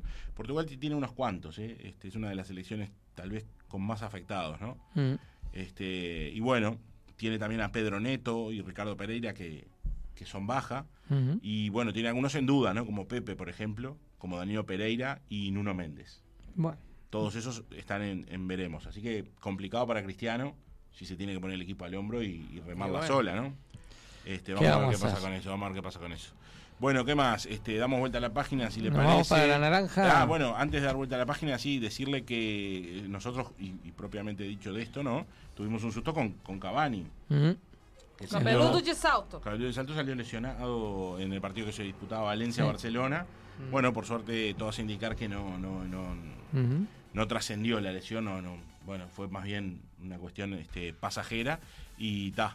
Pero sin duda que más de uno se puso, se puso nerviudo, ¿no? Sí. claro.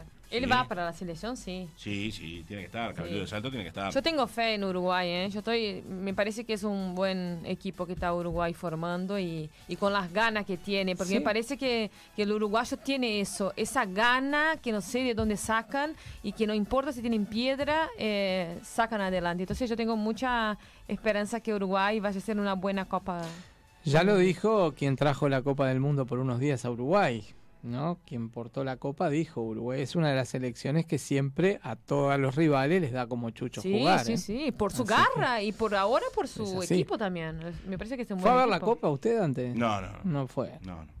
Estuvo Eh, sacar una foto con la copa para traer y No. Joaquín pone la, la, la Vio que la placa que ahí. traen tampoco es tampoco la original. No, no es la original, pero como está, una está copia linda, directa. ¿no? Sí, Está Yo no linda. quiero copia, yo quiero original. Si no es original, Bueno, no. Lo que pasa es que con la original vieron cada vino historia eh, No voy, a mí originales bueno, siempre. La tienen No bien me- guardada porque Bueno, tuvieron muchas. Falsificado, No me una falsificación. a mí original. Yo, yo con falsificado estoy feliz. Bueno, le decía, vamos a hablar de la naranja. Se disputó Uy, llegó Raulito. No, no ¿Qué hace, Raulito? No, No, quiere cantar. ¡Hola, Dante! Chivarro, Yo sé que tenés poco tiempo. Ya me estoy yendo, Dos Raulito. minutos y Mira la no, hora que mira, es. mira, mira, mira. Pero mira, ¿sabes por qué vine? Ah, Te voy a decir por qué vine. Vine a felicitar a Joaquín. Ah, Porque Joaquín es de Nacional y está Ah, re bien, contento. Y como lo felicito porque él siempre me da cosas ricas. Ah. Me parece entonces bien, le vine a entonces. felicitar a Joaquín. Y otra cosa que ¿Qué vine a más? hacer Ah. antes, Sí. a recordarte que quiero la tele. ah, bueno, sí. tele. Se están cargando majo de eso. Sí, por eso no vino hoy. Bueno, yo me quedo por acá, no digo Quédate más nada. Sí. Chau, chau. Chao, chao, chao, chao, nos vemos. Bueno, quédese, quédese por ahí. Qué cosa Igual este está Pero, de, pero- está de blanco y Qué azul. me cosa este gurí, ¿eh? No le perdona Sí. a una. No, No, ¿eh? me no, asusté, recuerda pensé que no venía, pero cuando lo vi No. llegar me asusté. Bueno, Sí, eh, vino la- a reclamar. Usted sabe que cuando él reclama. Está bien, es porque tiene motivos. Es Sí, porque tiene motivos, está perfecto. Bueno, se disputó la cuarta fecha, se está disputando, mejor dicho, Malvin y Hebraica Maccabi. Fue triunfo de Malvin. Peñarol y Trubil ganó el equipo de Peñarol. Y Nacional le ganó a Universitario. Eso es lo que tiene que ver con la Liga Uruguaya de Básquetbol. Que, que antes que termine quiero mandar un mensaje de básquetbol. Está Bien. pidiendo Mariela que te muestres en cámara. ¿eh? Ay, porque El, bueno, el Mariela- martes, o sea, hoy, se está se va a jugar los partidos de Goes con Defensor Sporting. Olimpia y Aguada, y la Reborges va a jugar con el equipo de Biguá. Y ahí de esta manera se cierra la cuarta fecha, que comienza, la quinta se abre, comienza con em, Trubil Malvin, van a jugar el jueves, Sí. desde la hora 20 y 30, y la Rebor- en la cancha de la Reborges, Nacional y Urupán. Eso es lo que tiene que ver con la, con la naranja. y Estuvo bueno, movido le el partido de Hebraica, ¿eh?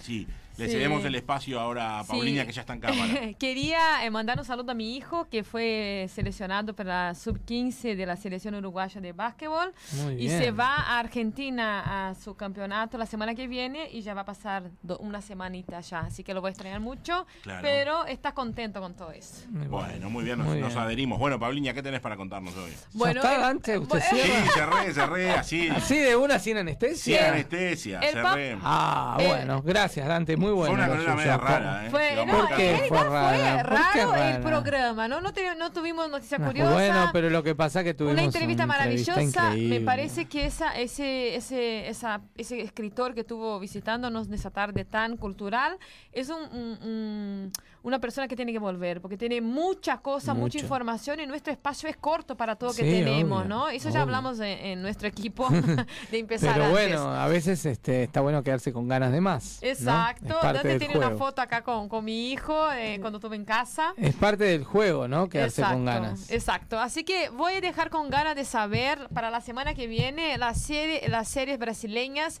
que traje eh, una que es muy emotiva que va a nuestro eh, nuestro mejor y lo peor de nosotros. Y voy a cerrar el programa con Skunk en homenaje a los a Novembro Azul. Por eso elegí una banda de rock eh, solo de hombres. Tiene saludos de Mariela, dice felicitaciones Pauliña por tu hijo, por el básquetbol. Muchas Y gracias. dice muy bien, las mujeres tienen que estar en primer plano. Muchas gracias. Bueno. Así que no- nos adherimos acá. Este, pero usted hizo un, un papo interesante Por hoy, eso, a porque principio yo habló muy papo. bien al principio. Exacto. Dice Metió que toda la info sobre las elecciones brasileras, Exacto, fue chamo. opinando en el espacio en la entrevista. yo no reclamo nunca, No ¿eh? tuvo fondo, lo del Flamengo en el espacio de Dante. Es verdad. Nunca reclamo. ella después eh, dice que no le damos lugar, pero hoy, hoy Yo no. me adapto, yo siempre Hoy me fue como adapto. culebri, ¿viste cuando haces culebreando? Hoy, así hoy por tenemos todo? una visitante muy linda ahí acompañando a, a Joaquín que me mira y sonreí.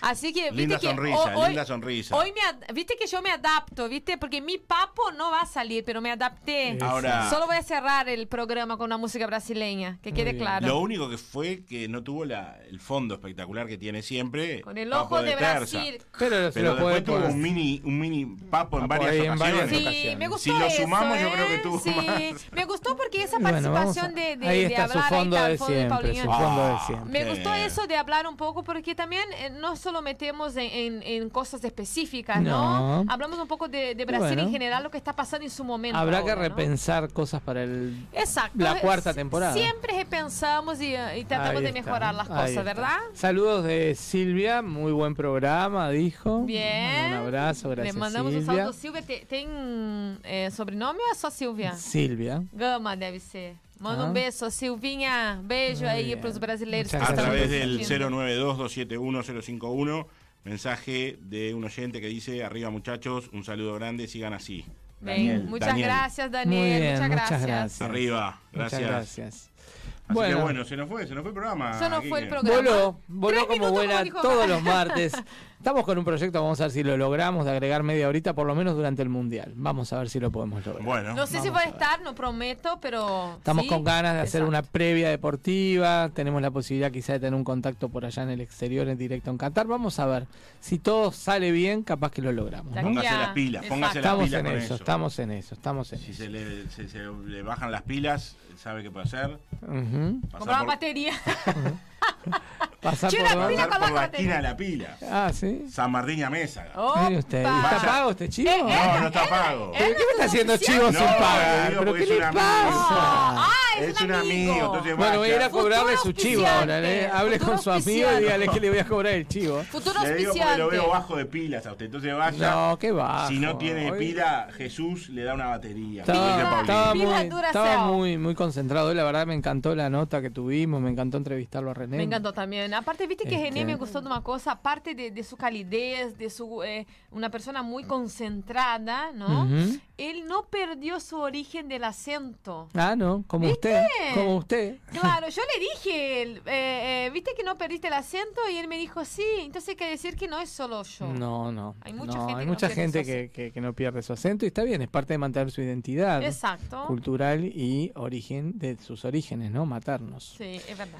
Muy bien, señores. En siete días va a volver al fondo a la derecha. Hoy tuvimos la suerte que como acá había gente ocupando el estudio, no vamos a decir qué estaban haciendo. Con figuritas. O, o mejor sí, va- llenando el álbum. están llenando los álbumes, gente adulta que están peor que los niños en Mediarte. Pero bueno, Es divertido, es divertido. ¿saben qué? Nos parece muy bien. Hay que nunca perder el niño que uno tiene adentro. Bueno, con esos minutos nos ganamos unos minutos más. Aparte veo que la gente de Nunca un día en paz hoy No llegó que, todavía. que nos dejó en paz a nosotros porque no Está, nos apura. está llegando tarde. me Están llegando tarde, qué feo. ¿Quién Gracias por llega? todo, Juaco. Muchas gracias. Joaquín. Hasta la semana que viene. Le vamos a mandar que un abrazo grande a Majo, que todo salga bien, Exacto. que Vito salga para adelante Que rápido. mejore. Un beso enorme, quiero mandarle un beso a todos nuestros oyentes y, y decirles que muchas gracias que semana a semana nos están escuchando en lo que son eh, los on demand, mucha gente que nos escucha por YouTube y nos mira durante la semana, lo vamos viendo en el incremento de oyentes que tenemos semana a semana.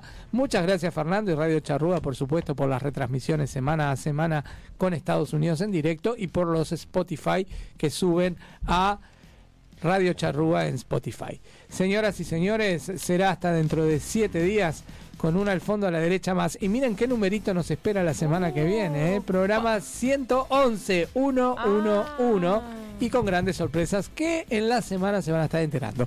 Chao a todos Chao, chao. y será hasta la semana que viene.